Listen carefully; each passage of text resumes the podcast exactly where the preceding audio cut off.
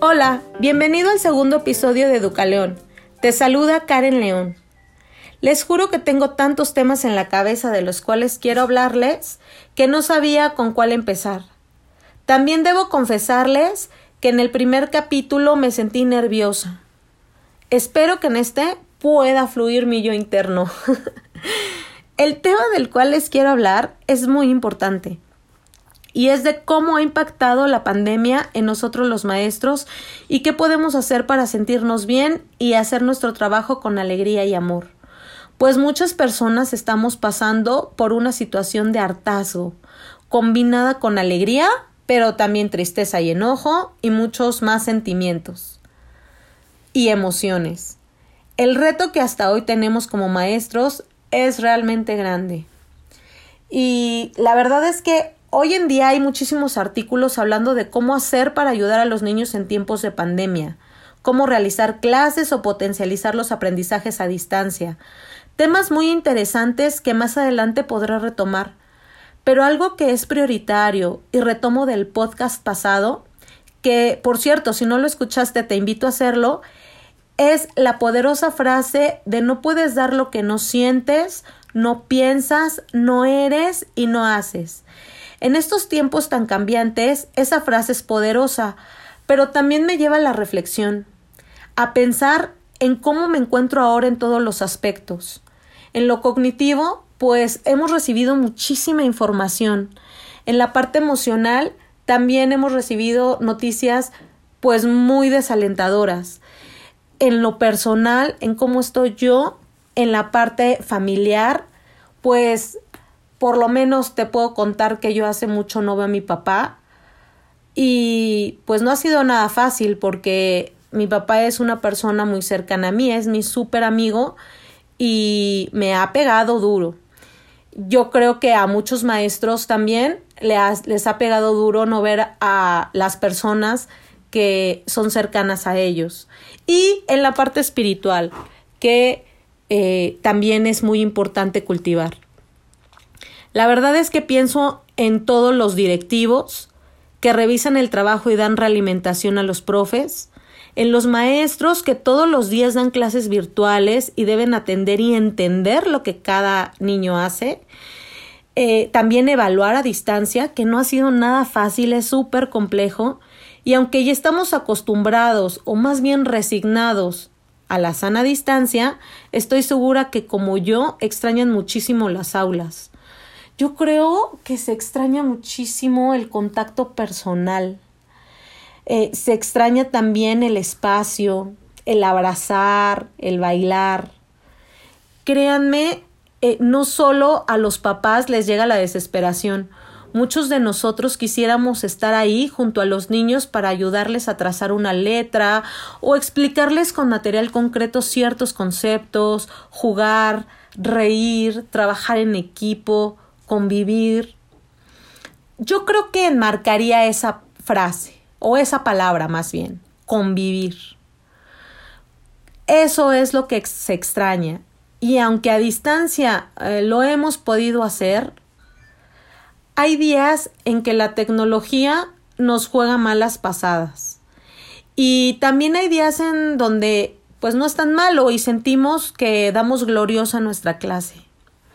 La verdad es que en todos estos meses hemos tenido que aprender muchísimo de tecnología, herramientas de aprendizaje que ayuden a fortalecer habilidades a distancia y lo hemos hecho yo creo que con todo el corazón, pero también estoy segura que con gran esfuerzo.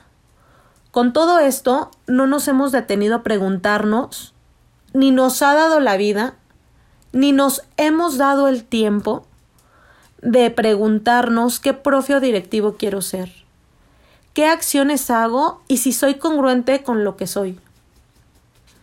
Y bueno, pues entonces pensé en darte estos cinco tips para que puedas reforzar el espíritu, la parte emocional y social y también la cognitiva, para que llegues el lunes poderoso o poderosa y puedas ponerlo en práctica cuando te haga falta.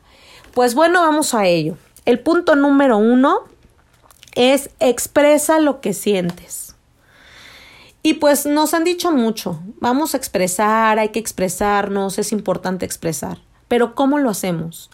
A veces no nos damos la oportunidad de parar y decir cómo estoy hoy, cómo me siento.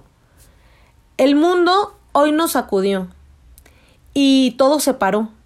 Y aún estando todo parado, nosotros seguimos y en casa seguimos haciendo miles de cosas todavía.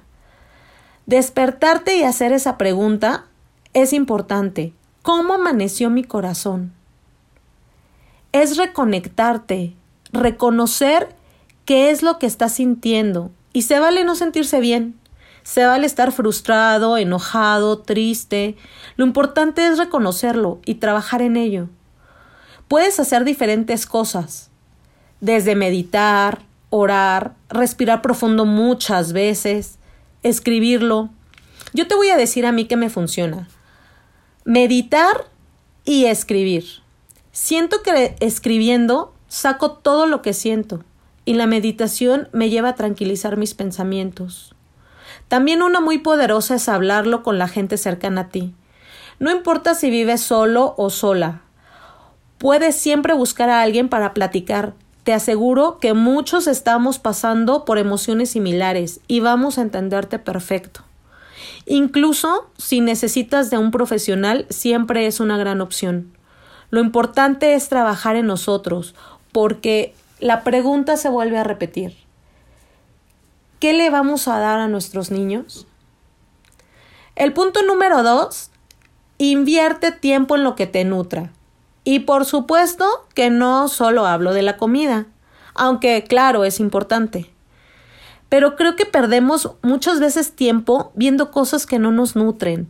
Y hablo desde la gente que seguimos o vemos en redes sociales. ¿Hasta cuánto tiempo le destinamos a lo que decimos de los demás? ¿O cuánto tiempo inviertes a lo que te dices a ti mismo? Los pensamientos son poderosos y si estamos pensando solo en escenarios catastróficos, pues eso vamos a obtener.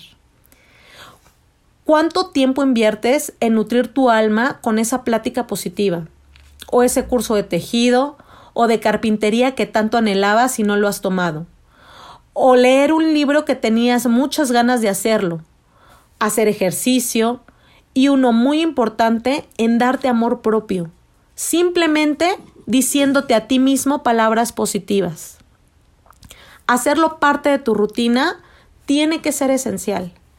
Y bueno, yo te puedo decir que yo escribo en un post-it pensamientos positivos y los pego en la botella de agua que me voy a tomar para recordarlo todo el día, pensando que eso soy y eh, eso me estoy tomando. Por ejemplo, me estoy tomando el amor, la conciencia, la creatividad.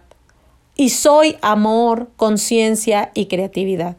Entonces, a mí me resulta mucho escribirlo en la botella de agua y tomarlo. Te confieso que es algo que estoy trabajando, pues aún hay un largo camino por recorrer. La verdad es que tampoco me ha sido fácil. El número tres Organiza tu semana. Y vas a decir, pero Karen, ¿para qué? Si estoy en mi casa y hago lo mismo todos los días. Y te creo, porque soy la primera en decirlo. Pero haciendo el recuento de mis días, no hago lo mismo siempre. Y a veces, por no organizarme, caigo en las trampas de la procrastinación y el perder tiempo en otras actividades que no eran prioridad para mi día. Por eso te invito a que lo organices, todo mundo tiene una organización distinta. Puede ser desde llevar una agenda, en un calendario poner tus actividades o simplemente hacer una lista de pendientes o como yo que llevo todo un bullet journal súper organizado y súper, súper eh, decorado. Entonces, pues hay diferentes opciones. Lo importante es que empieces a priorizar tus actividades. Eso hará que tus días y semanas sean diferentes y veas que has cumplido ciertas metas que te planteaste en la semana. Y eso de verdad que se siente reconfortante al corazón y mente. También tener estructura hará que eso le enseñes a tus niños y a los papás de tus niños. Número cuatro, y este es muy importante, practica la resiliencia. Creo que todas las personas debemos tener resiliencia para afrontar las situaciones que en ciertas ocasiones pensamos que nos sobrepasan y tener la capacidad de volvernos a levantar y continuar. Podemos logrando, lograrlo, perdón, podemos lograrlo evitando ver las situaciones como obstáculos insuperables. Es decir, aquí la actitud cuenta y cuenta muchísimo. Cuenta para que podamos ver las situaciones de una manera distinta. Y saber que eso que tanto nos preocupa no durará para siempre. Eso es algo que a veces me repito y digo, estoy en esto, pero no va a durar para siempre. De verdad que me, me puede reconfortar y me puede dar bríos para salir adelante. Busca de esa situación cuál es la oportunidad. Yo las llamo la oportucrisis. Y piensa, ¿qué estoy aprendiendo de todo esto? ¿A qué me invita esta situación? De verdad que esas dos preguntas son muy importantes, porque es verlo desde otra perspectiva, es verlo desde una perspectiva empoderada y distinta. Entonces, también otro ingrediente importante es la comunicación. ¿Cómo me comunico para resolver alguna situación en específico? ¿Lo platico con las personas adecuadas, con honestidad y respeto? Estas preguntas te las dejo de tarea para que las reflexiones y las pongas en práctica. Y por último, y creo que uno muy, muy importante punto es suelta el control.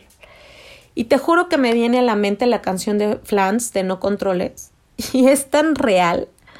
No todo lo podemos controlar y a veces como directivos y maestros creemos y queremos controlar todas las situaciones, controlar el mundo entero. Eso es imposible. Hay cosas que salen de nuestras manos como que el Internet no te funcione o los pensamientos y acciones de los demás. Entrega ese control y descansará tu alma, cuerpo y mente, créeme. Realiza tu trabajo con ese amor y esa alegría. Ten calma si un día tienes mala señal, si no se pudieron resolver las situaciones de forma positiva, si vives una situación laboral difícil, pues te aseguro que todo eso está siendo guiado y es en el más alto bien de todos, aunque a veces no podamos entenderlo y no podamos ver esas bendiciones escondidas.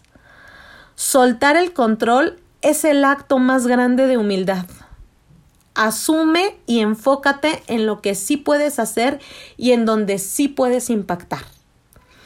Y bueno, espero que estos cinco tips te hayan servido para llegar muy poderoso el lunes y las semanas que vengan. Si algún día te sientes perdido o perdida, recuerda que puedes regresar a escucharlo y volver a inyectarte de estos cinco puntos, que si los trabajamos seguramente los permearemos en nuestros maestros como directivos y en nuestros niños como maestros. Buen viaje pedagógico. Nos vemos la siguiente semana. Te recuerdo seguirme en mis redes sociales, que es en Instagram y en Facebook, que estoy como Educaleón. Y mi página es www.educaleon.com. Ay, creo que la W ya ni se dice, ¿verdad? Pero bueno, ya te lo dije. Y recuerda que en Educaleón juntos podemos inspirar.